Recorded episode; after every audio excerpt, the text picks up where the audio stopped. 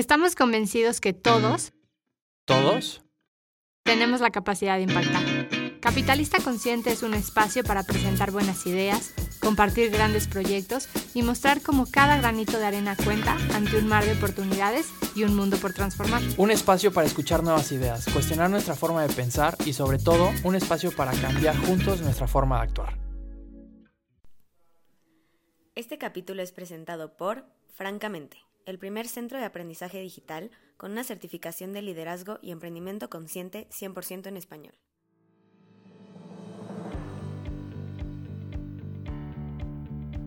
Bienvenido a un nuevo capítulo de Capitalista Consciente. Hoy tenemos eh, un capítulo distinto a lo que sucede normalmente y por algunos motivos. Y tenemos un invitado especial, un invitado que no es tan invitado, que colaboramos eh, eh, constantemente. Y, y, platico que es un capítulo especial porque justamente eh, mientras estamos grabando este capítulo estamos en un off-site, en una empresa donde llevamos aquí, este es nuestro pues ya tercer día trabajando con ellos, ya están cerrando, ya son los últimos momentos. Y ha habido algunos, algunos aprendizajes el día de hoy y en el día a día, con tantas cosas, a veces es, es complicado darnos este tiempo para platicar mm. este, pues, de otros temas interesantes.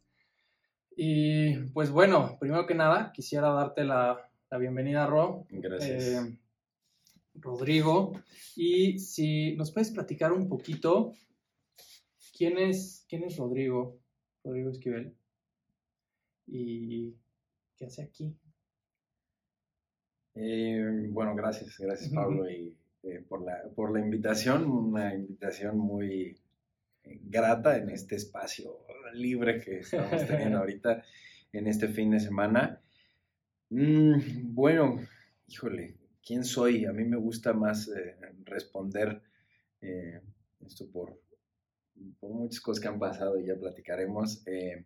¿Quién estoy siendo hoy? Mm, bueno, hoy, como bien mencionas, estamos, tenemos tiempo colaborando juntos. Hoy, eh, bueno, pues estoy siendo una persona que está en una constante búsqueda de caminos. Eh, me considero un, eh, abridor de caminos, es decir, dar la, la posibilidad de, de, mostrar perspectivas diferentes, no sin antes haberlas eh, vivido o habérmelas puesto yo. Eh, soy papá de dos bellos hijos, uh -huh. mi esposa hermosa Aris, eh, y, y, y, constantemente en esa búsqueda de, de, de, compartir me he acercado a muchísimas herramientas, la música, que es algo que, que vine a compartir este fin de semana, y bueno, eh, consultoría, terapia, terapia de sonido, eh, en fin, o sea, hay, hay una mezcla de, de, un montón de cosas, ¿no? Me, eh, caminante, montañista, o sea, realmente en, en, en, constante movimiento. Me encanta cómo te presentas, cómo eh, lo primero que dices es algo único, ¿no? O sea, ninguna persona se puede sentir como representado contigo, ¿no? De decir, ah, yo también me dedico a eso. Yo, también tengo ese puesto en mi empresa.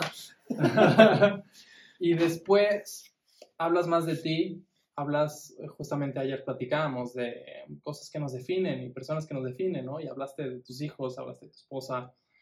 Y ahí escondido hablaste un poquito también como estos, estas etiquetas más formales que, que le damos mm -hmm. en, en, en, las empresas, en el mundo de los negocios. Y luego regresaste a cosas que te mueven. Y, y creo que quisiera empezar con eso, el, el, el esta cuestión de que muchas veces en las empresas nos, nos, definimos por nuestros roles, nos definimos por nuestros puestos, nos definimos por nuestras actividades. ¿Y cuál es el, el, problema? ¿Cuál es, qué visualizas? ¿Qué, ¿Qué, es la situación que está pasando hoy en día de, de llevar los negocios de esa manera y no vernos como, como personas ni al otro, ni a nosotros, ni a nosotros mismos. mismos. Claro. no, no, creo que sea solo en las empresas como tal. De hecho, es, muy común que en una conversación, digamos cualquiera, o cuando conocemos a alguna persona, eh, hola, preséntate. Ah, pues soy Rodrigo, soy licenciado en comercio internacional y trabajo en, y pues soy papá o, o, o sea, y entonces es como como si tuviéramos esa eh, etiqueta, como bien dices, ¿no? O sea, literal, es más, ni siquiera etiqueta, es como si nos hubieran errado como ganado, o sea, de hoy tú eres este y ya no se quita, ¿no? Entonces, creo yo que, que algo que hemos olvidado es que antes que cualquier hacer, porque al final de cuentas esos son haceres, o sea, somos. Y por eso te responde uno, ¿quién estoy siendo? Eh, pues estamos en una constante mimetización con el entorno, ¿no? O sea, ayer que estuvimos eh, caminando, pues ¿quién era? Pues caminante, ¿no? O sea, después eh, llegamos, me cambié y ¿qué me volví? Pues músico, ¿no? Y, después en la noche, pues facilitador. Y entonces estamos en un constante cambio de haceres. Y muchas veces se nos olvida eh, quiénes, quiénes, estamos siendo. Incluso eh, es muy común que, que, nos llevamos, como ejemplo, un poco absurdo que en algún momento me pasó, o sea, nos llevamos el, puesto de trabajo a la casa.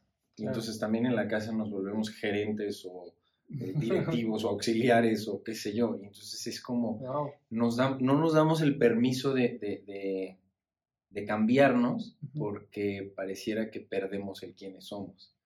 Pero más bien es el, voy a decir, el, quién hacemos. ¿no? sé si existe ese término, pero, pero creo que ese es un gran reto que hoy las organizaciones tienen. Recordar que, que están hechas de personas Claro. Personas con historias, con, con, con, vidas completamente distintas más allá de los puestos o los títulos nobiliarios que puedan llegar a tener. Totalmente. Me quedo con algo que estás comentando, como esta cuestión de, nos marcan como ganado o nos marcamos a nosotros mismos y nos encajonamos. Claro. Y entonces eh, sucede una cuestión que le puede pasar a muchos en, en esta situación de buscar un propósito mayor donde nos juega la mente esta cuestión de, pero tú no eres eso, ¿no? O, pero tú estudiaste esta otra cosa, o, pero llevas 5, 10, 15, 20, 30 años dedicándote a esto. Y, y hay momentos en la vida donde hay un fuego, y a veces decidir, en muchas ocasiones decidimos no hacerle caso y en muchas ocasiones, porque ya estamos en esta caja en la cual nos pusimos y es complejo hablarnos a nosotros y decirnos se puede, se puede cambiar de caja. Y, y, una de las principales cosas que quería, que quería platicar hoy, hoy contigo es hoy estamos con un equipo y uno de los, de los pilares de, capitalismo consciente es que las empresas sanan desde adentro. y, antes de irnos al tema de las empresas, y especialmente contigo por todo lo que, que haces detrás, que, no platicamos tanto en, en tu presentación, quisiera platicar un poquito de la importancia de que las personas primero tienen que sanar desde adentro antes de actuar en el afuera. Sanar desde adentro. Eh, de, entrada creo que cuando hablamos de, de, sanar, a mí cuando, conversamos sobre sanación, incluso, eh, por ejemplo, en lo que hago con el tema de sonido, mucha gente me dice, ahí es una sesión de sound healing, ¿no? O sea, sanación con el sonido. Y a mí me gusta más bien definirlo como eh, viajes sonoros. Y entonces, hacemos un viaje sonoro en el cual la persona, pudiéramos decir, sana. probablemente no sea la intención principal del viaje sonoro. Es viajar.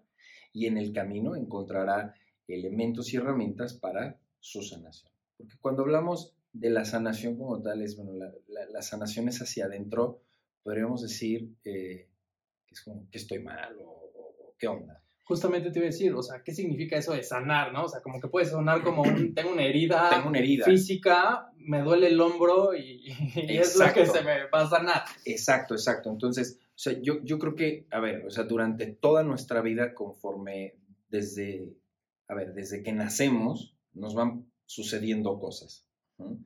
Desde la cicatriz que tenemos de cuando niños nos caímos eh, aprendiendo a andar en bici, o la descalabrada porque nos pegamos con un columpio, hasta heridas de, del corazón, heridas con papá, mamá, em, con, digamos, decepciones amorosas y todo eso, digamos, que nos va marcando. Em, ¿qué, me gusta mirar? O sea, por ejemplo, una, cicatriz, una herida, eh, me, me agradan, yo tengo varias por cosas que me han sucedido, y me recuerdan momentos. Entonces, si bien podemos decir, ah, la herida sanó, el recuerdo ahí se mantiene.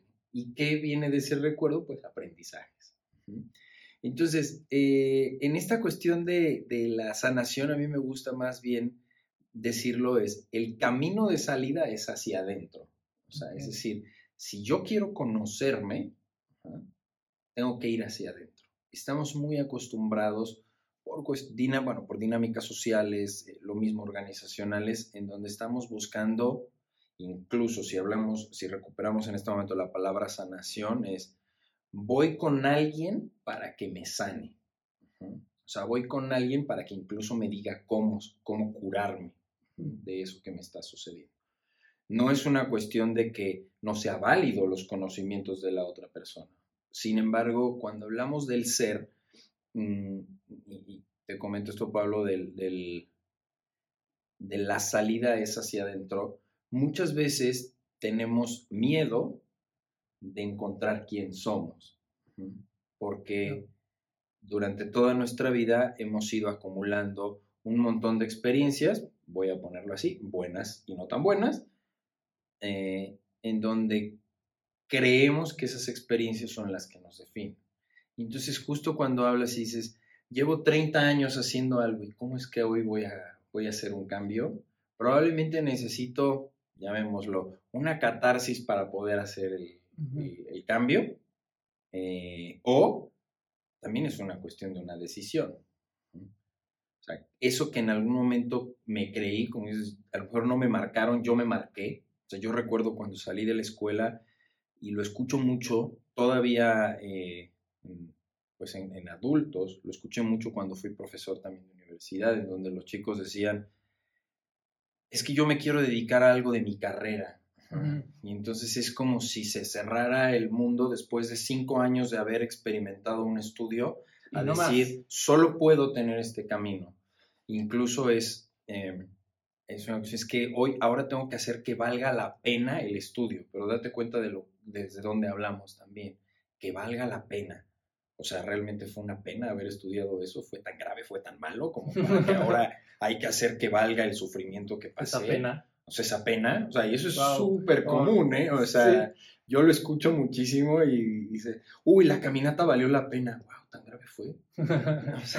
es muy simpático cuando escuchas eso y dices, no, valió el tiempo, valió el esfuerzo, eh, valió el cansancio, pero incluso lo etiquetamos como una pena, ¿no? Entonces ahora tengo que cargar con ello el resto de mi vida porque para hacer que valga la pena que sucedió, ¿no? Entonces nos vamos echando encima un montón de, de cosas y seguimos creyendo que la respuesta está fuera, cuando realmente lo primero que me, me podría yo preguntar es qué quiero e incluso quién soy e incluso eh, de, de dejar de hacer esto que hago o de dejar esto que creo que soy, en quién me convierto y qué pierdo.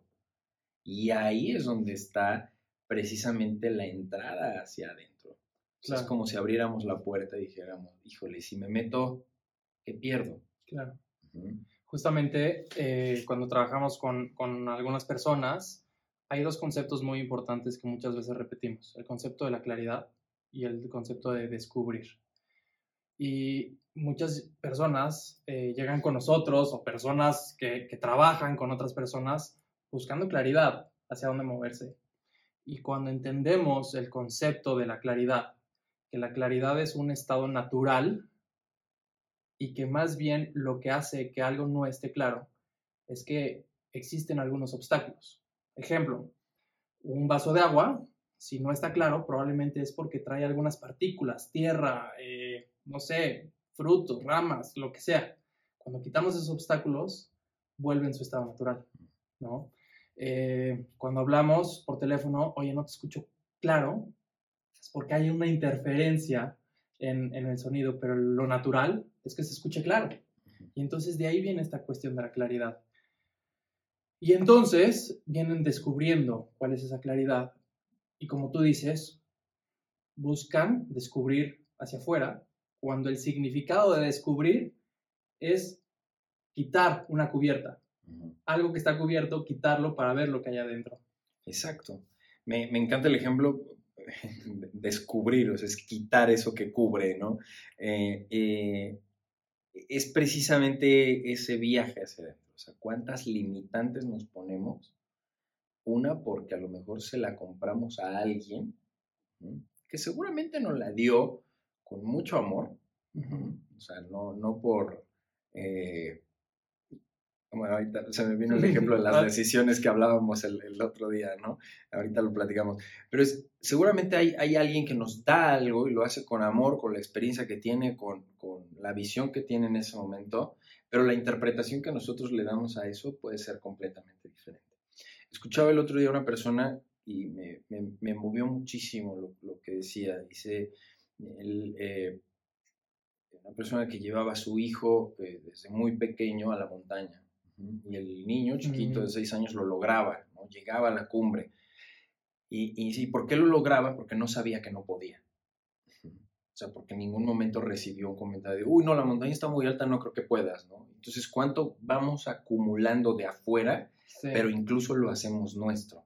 Porque es algo que escuchamos. Entonces, la pregunta es, ¿y cuándo te escuchas a ti?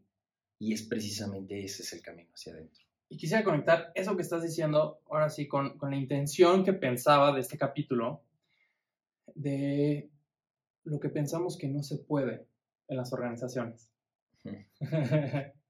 Justamente. O sea, imagínate eh, dos niños eh, que llegan a una organización conforme van creciendo, a uno se le educó eh, sin los límites de lo que se puede o no se puede, y la otra persona creció eh, diciendo esto no se puede, esto no se puede, o esto sí, o esto no.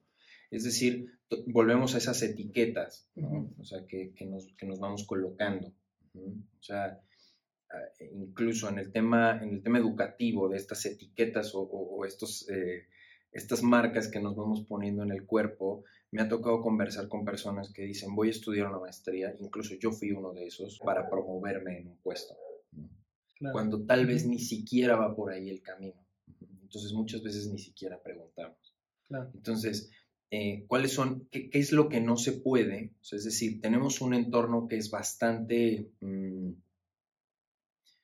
homogéneo, por así decirlo, empresas que se parecen, aunque hagan cosas diferentes, se parecen. Y me encanta colaborar con la empresa que estamos hoy porque es completamente distinta a mucho de lo que mi experiencia me ha tocado trabajar con, organizaciones, ¿no? En donde es la, limitante de decir lo voy a hacer diferente. ¿Y qué tiene que, que, que, ver la diferencia? Me parece que no es el producto, no es el servicio, no es lo que inventaron para darle al mundo, sino la forma como lo hace la forma como se comunican. O sea, empresas que, que, realmente fueron disruptivas, pero no desde, no desde la visión de mercado, sino desde la visión organizacional. De cómo nos vemos. De cómo nos vemos, de cómo hacemos las cosas, de quiénes somos. Eh, me pareció muy, muy interesante eh, cuando conocimos a, a, este grupo de personas, era como, ¿quién es el director? Sí. Y era como, mm, ah, sí, no, no es ese. Sí, pero aparte, la palabra no fue el director. El dueño. El dueño. Claro, ¿quién es el dueño? ¿no? Ajá. Y era muy raro porque no, o sea, no se notaba, no se Sí. veía y eso fue genial Sí. porque no Sí, sí, había sí. esa etiqueta, o sea, de yo soy el dueño, soy el más importante y yo tengo que tener todo esto encima de mí, ¿no? O sea, Sí. era, o es un equipo que se ve, bueno, es muy bello, ha sido muy bello eh, trabajar con ellos, eh, es, es decir, se, se miran sin esa cuestión de sentémonos en la mesa redonda para mirarnos, ¿no? O sea, el rey Arturo y todas estas cuestiones que podemos tomar como herramientas organizacionales, en este caso simplemente son personas y eso está fantástico, que cada una tiene su lugar. Ahora, pasó algo interesante ¿eh? Con algunas de las personas, y es algo que pasa comúnmente, y, y- y por eso lo quiero sacar a la luz, porque es tan común que creo que es importante platicarlo. Parte de nuestro trabajo es dejarnos de ver como profesionales y vernos como personas. ¿no? Y en el momento en el que invitados nuestros aceptan ese juego y otros no, eh, entonces empieza a haber un choque de lo que estamos acostumbrados a lo que es permitido y lo que no es permitido. ¿no? Y entonces algunas personas empiezan a compartir y, y se empiezan a, a dejar ir y a preguntar sobre cómo mejorar todas esas sombras que tienen, que probablemente son personales. Y entonces, ¿qué es lo que, que- que sucedió en esta ocasión? Esta incomodidad de decir, estamos en un equipo, venimos por cuestiones de trabajo, vemos cosas de trabajo. Y, y de repente nos damos cuenta que estamos en un equipo, pero los- lo que está en un equipo son personas. Exacto. Y si una persona tiene esos temas y en algún momento revienta, en algún momento cae, en algún momento tropieza, ¿qué sucede con esa armonía? Y entonces, ¿cómo le damos el permiso a, o cómo nos damos el permiso de decir, empecemos por las personas, y no solo cómo, solo cómo nos damos el permiso, sino cómo realmente empezamos por las personas? Hijo, cla- claro, es, eh, ayer creo que conversábamos esto, ¿no? Decía, las, las empresas funcionarían muy bien si no hubiera personas. Sin embargo, se necesitan las personas para que funcionen. Es decir, más allá del, de la habilidad o el título o los estudios o la profesión de cada persona, eh, tiene que ver con, con la persona. O sea, desde la disposición de ir, desde la disposición de estar. Y justamente esto que, conversas muchas, eh, muchas veces es el miedo que tengo a enfrentarme con personas. ¿Por qué? Porque como yo soy licenciado en o soy el gerente o el director o el- lo que sea, cuando tengo frente a mí una persona, es como si mi mente quisiera encuadrarlo dentro de ese espacio y cuando se sale de ahí muchas veces no sé qué hacer. Si bien eh, las organizaciones, las empresas tienen un objetivo y, eh, y ciertamente ese objetivo no es ser un centro terapéutico para que todo el mundo vaya a sanar y que todo el mundo vaya a, a ser más feliz, al final de cuentas sí compartimos mucho tiempo dentro de, de estos espacios como para olvidarnos de realmente quién somos. Y cuando tenemos la posibilidad, digamos, de, de aflojar un poco el cuerpo respecto a la parte organizacional y empiezan a salir las personas, nos damos cuenta de que todos tenemos una historia. Ujú. O todos tenemos una historia, eh, ni buena ni mala, solo una historia. Todos venimos de momentos diferentes. Y nos encontramos en un punto precisamente también para reflejar aquello que tal vez sea un momento de aprender, de trabajar, de soltar, y bueno, le podemos poner un montón de palabras. ¿Cuál es el punto aquí? Es cómo vuelvo hacia adentro para poder generar ese cambio. Es decir, ¿qué me pasa a mí cuando estoy en un equipo y de repente una persona me empieza a hablar de algún problema que tuvo en casa? Oye, no, espera, calla porque aquí venimos a trabajar en equipo. Sí, pero ¿cómo afecta esa situación a esa persona en el equipo? Tal vez no es directo, pero la persona probablemente no está rindiendo de la misma manera. Probablemente tiene la cabeza en otro lugar.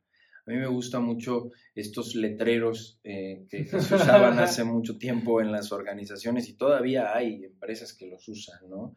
El, tradicional letrerito en la puerta de, acceso a, la oficina que dice deja todos tus problemas afuera, ¿no?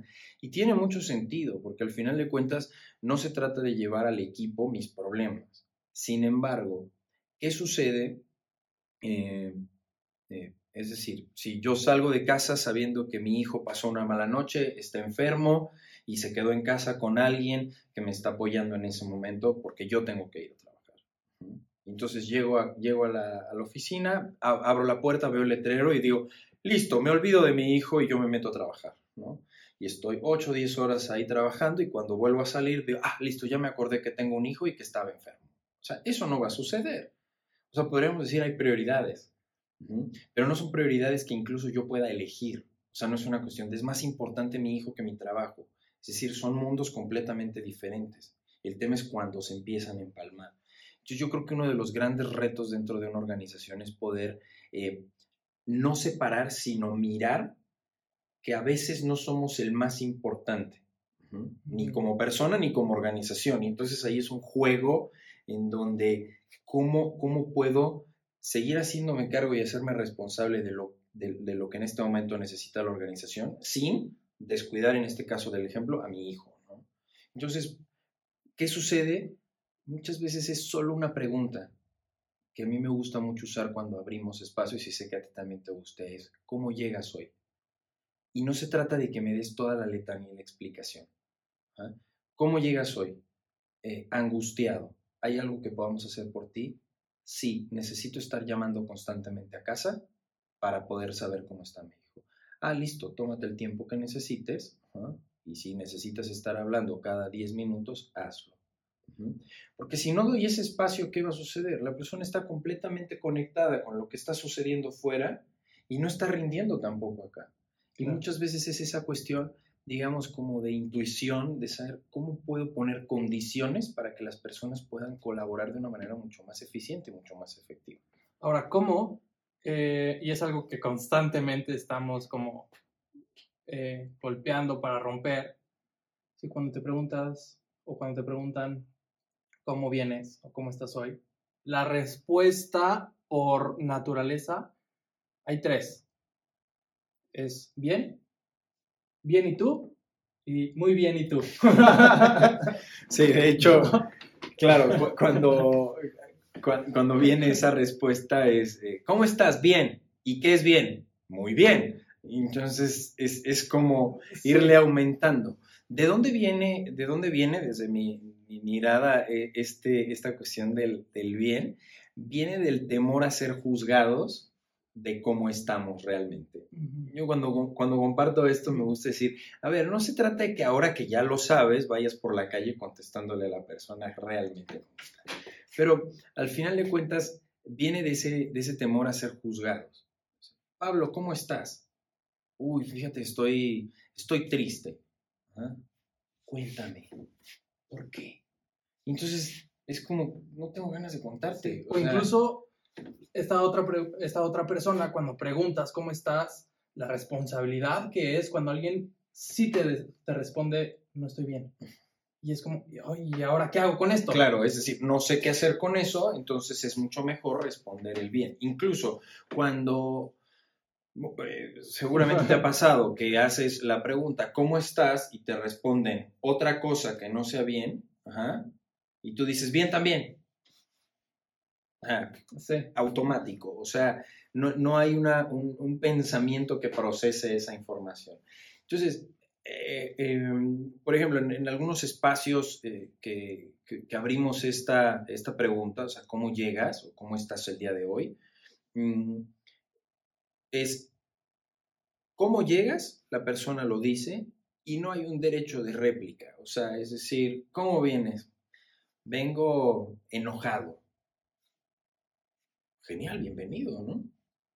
Claro. Y entonces eso... Y aparte dijiste algo muy importante, genial, bienvenido. Claro. Porque regresamos a esta, a esta etiqueta de lo bueno y lo malo, de que si vienes bien, está bien, y si vienes enojado, está mal. Exacto. Exacto, es decir, ¿Cuánto juicio le metemos muchas veces por temor a no saber qué hago? Es, híjole, ¿y ahora qué hago con este que viene enojado? ¿Sabes? Y, y, tal vez la persona dice, ¿para qué digo que estoy enojado? Porque me van a preguntar por qué estoy enojado. Cuéntame, cuéntame, ¿qué te pasó? No, a ver, espérame. Ahora, ¿para qué sirve esta pregunta? Yo, yo, lo, yo lo pongo en dos, en dos aspectos. Uno, para que la persona sea consciente de cómo llega a un espacio. Y dos, para yo también saber cómo manejar, por ejemplo, una reunión. O sea, eh, un ejemplo que me gusta mucho es, eh, llega una persona, ¿cómo estás? Desvelado. Genial, bienvenido. Entonces yo ya sé que si durante la reunión que estamos teniendo la persona se... No es porque esté aburrido por lo que estoy diciendo, no es porque no le importe lo que estoy diciendo, es que probablemente pasó una noche terrible porque estuvo cuidando al niño, porque no la pasó el bien, en fin. ¿no? Y entonces tengo la posibilidad, digamos, de empatizar con la persona sin meter juicios en mi cabeza de decir, uy, este está bostezando, seguro no le importa lo que estamos diciendo en la junta. ¿no? Entonces, puedo bajar un poco la barrera y decir, venga, genial. Y, y ahora, vuelvo al punto con, con el que empezábamos esta charla, es decir, no se trata de que las organizaciones se vuelvan centros terapéuticos, ¿no? De, ah, estás cansado, tranquilo, mira, aquí hay una cama para que te acuestes y descanses y no, no trabajes durante todo el día, ¿no? O vete a tu casa. O sea, creo que eh, tiene que haber esa, ese vaivén entre, entre todos los que estamos involucrados dentro de la organización para poder dar cabida, digamos, a las emociones de todos sin perder el foco que en este caso puede ser el objetivo de la empresa o el objetivo de la reunión, o eh, es decir, los resultados que se tengan que, generar en, cierto periodo de tiempo. O sea, es decir, no podemos olvidarnos que somos personas que también estamos colaborando en un entorno y tenemos un objetivo más allá de, de la reunión, por el ejemplo que hablábamos. Hay un tema que a mí en lo personal me pasa y conozco a varias personas de mis círculos que les ha llegado a pasar y es en, en esta cuestión de lo que etiquetamos como bueno y malo, etiquetamos a un líder fuerte, a un líder opresor, a un líder eh, sin mucho corazón, a un líder que no dedica tiempo a, voltear a ver como malo. Y vemos a un líder que se da el espacio de escuchar, que se da el espacio a entender, que se da el espacio a conocer a la persona, que se da el espacio a sentir como bueno. Y entonces está esta cuestión, eh, mucho en México, de que ahora nos duele un poco el corazón cuando tenemos que llegar a ese equilibrio nuevamente. no, sé, no, sé, si me explico. Sí, totalmente. Y, entonces suceden otro tipo de problemas, ¿no? El, el no poder decir, necesitamos lograr esto, ay, pobrecito. Exacto. Y entonces, ¿cómo logramos ese equilibrio y o qué puede ayudar para lograr lo que las organizaciones o en los negocios se necesita realizar sin perder quién soy en ese espacio? Yo, yo creo que el, el, primer paso, por así decirlo, es eh, empezar a ser consciente eh, de que esta etiqueta del bueno y malo no existe. Mencionaba hace un momento el tema de todos tenemos una historia. Una pregunta que a mí me gusta hacerme es, ¿qué tuvo que suceder para que esa persona actúe como actúa? O piense como piensa. O sea, venimos insisto, desde niños venimos siendo marcados constantemente por eventos, por palabras, por nuestros padres, hermanos, tíos, primos, escuelas, etcétera, que digamos son lo que, lo que, lo que van, por así decirlo, cubriendo ese contenedor, que es nuestro cuerpo. ¿no? Me gusta ahorita que hablábamos de descubrir. ¿Cuál es el reto? Quitarnos todas esas etiquetas para poder realmente encontrar quién somos y no quién nos dijeron que éramos. ¿No? Eh, yo creo que cuando tenemos la, posibilidad de quitarle la palabra es bueno o es malo, una persona es buena y una persona es mala, O sea, realmente, ¿qué es lo que define que una persona sea buena o mala? Pues es la persona que lo está mirando. Claro. O sea, es el observador también basado en su propia historia, porque podemos hablar, aquí, aquí ya no hay una cuestión de, de o sea, yo hablo desde, lo, desde mi historia, tú hablas desde tu historia y cuando compartimos tenemos un pedazo adicional de la historia y si llega un tercero y le suma, esa historia crece también. Entonces, ahorita que hablabas de, de la cuestión de la luz y la sombra, creo yo hoy que, que no me gusta definirlo como la luz está de moda. O sea, todo el mundo quiere ir a la luz o queremos ir a la luz, ¿no? Somos seres iluminados, ¿no? Y está genial, pero ¿cuántas veces nos damos el permiso de mirar nuestra sombra? Aquello que no nos agrada, ¿no? Es como en casa, todos tenemos un, el cuartito de los tiliches o el closet en donde es como, mejor no lo abras porque quién sabe qué pueda salir de ahí, ¿no? Y es ese que abres la puerta y le avientas algo y lo cierras, ¿no? Entonces, también lo tenemos dentro de nosotros. Y, muchas veces es como, qué miedo entrar porque no sé qué puede salir. y, y, es justo ahí donde está el reto. O sea, es poder mirar nuestra sombra para poder decir, ah, mira, también soy ese. Y es ese viaje hacia adentro en donde podemos decir, le pongo luz para que pueda salir y seguramente también trae regalos. Y entonces pueda yo entender y decir, ay, ¿por qué soy eh, una persona que inspira miedo en las personas? Ah, porque así crecí.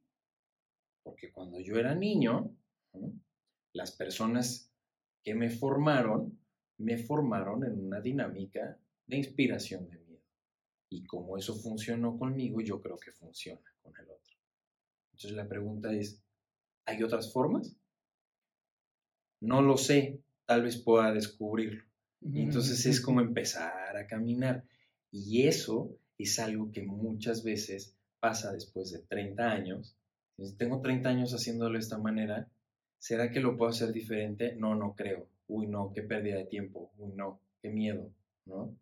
¿Cómo voy a empezar a subir montañas a mis 40 años? ¿No? ¿Por qué no? Tal vez no vas a lograr ser el alpinista más pródigo de todo el mundo, pero no quiere decir que no puedas llegar a la cumbre o que no te llene.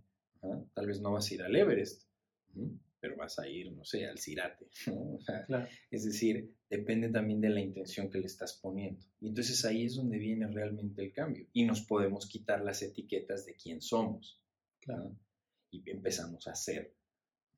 Y empezamos a descubrir nuevamente, eh, podemos decir, a reinventarnos o a rediseñarnos. Pero yo creo que tiene que ver esta cuestión de descubrir, quitarnos todo eso que nos pusimos y nos pusieron para protegernos de un entorno en donde hoy podemos decir, ah, mira, todo esto ya no me sirve, porque ya cambié. Y constantemente estamos cambiando. El mundo cambia, yo también cambio. Cambio yo y cambia el mundo. O sea, es decir, simplemente la, perspectiva desde, desde donde nos paramos tiene que ver eh, con aquello que nuestros ojos ven como parte de nuestra historia. Totalmente. Pues Ro, muchas gracias. Muy fructífero.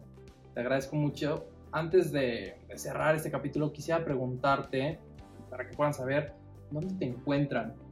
¿Dónde te pueden hacer preguntas? ¿Dónde te pueden contactar? Eh, bueno, sí, genial. Eh, pues estoy en, estoy en redes sociales eh, como Rodrigo Esquivel, el proyecto con el que hoy estoy, digamos, trabajando, que es abriendo caminos con, con Aris, mi, esposa, igual. ¿De qué se trata ese proyecto? básicamente lo que, lo que buscamos dentro del, proyecto de, de Abriendo Caminos es una, a ver, es una fusión de prácticas de consultoría con prácticas de meditación, música, eh, precisamente para, para lograr estados de conciencia mucho más plenos. Es decir, lograr vidas más felices. Básicamente eso es lo que trabajamos. eh, ¿Cómo funciona? ¿Cómo, cómo contrato? ¿Qué recibo? Eh, pues bueno, lo que lo, lo primero que, que hacemos es a través de una entrevista, es, eh, conversemos qué es lo que, lo que necesitas y tenemos diversos programas que van desde programas de meditación diarios, sí, pequeños audios que puedes ir recibiendo todos los días, eh, hasta programas bueno, ya diseñados con objetivos específicos en el caso de que fuera una organización. Eh, hacemos consultoría y terapia individual y hacemos consultoría grupal también para cuestiones también de eh, muy enfocados a la cuestión de la conciencia y el bienestar. Buenísimo. Muchísimas gracias. Gracias. Gracias a ti por escucharnos. Eh, recuerda que esta temporada está también en YouTube. Estamos en un lugar muy lindo. Si quieres conocer también la cara de Rodrigo Esquivel, nos puedes visitar en, nuestro, en nuestra página de YouTube. Y recuerda seguirnos en las redes sociales, en, en Instagram como capitalista.consciente y en nuestra comunidad de LinkedIn. Muchas gracias y hasta la próxima. Esta temporada es presentada por CBJ, Conscious Business Journey, acelerando la transformación para un ecosistema de negocios conscientes a través de la capacitación de líderes y consultores en fundamentos del capitalismo consciente.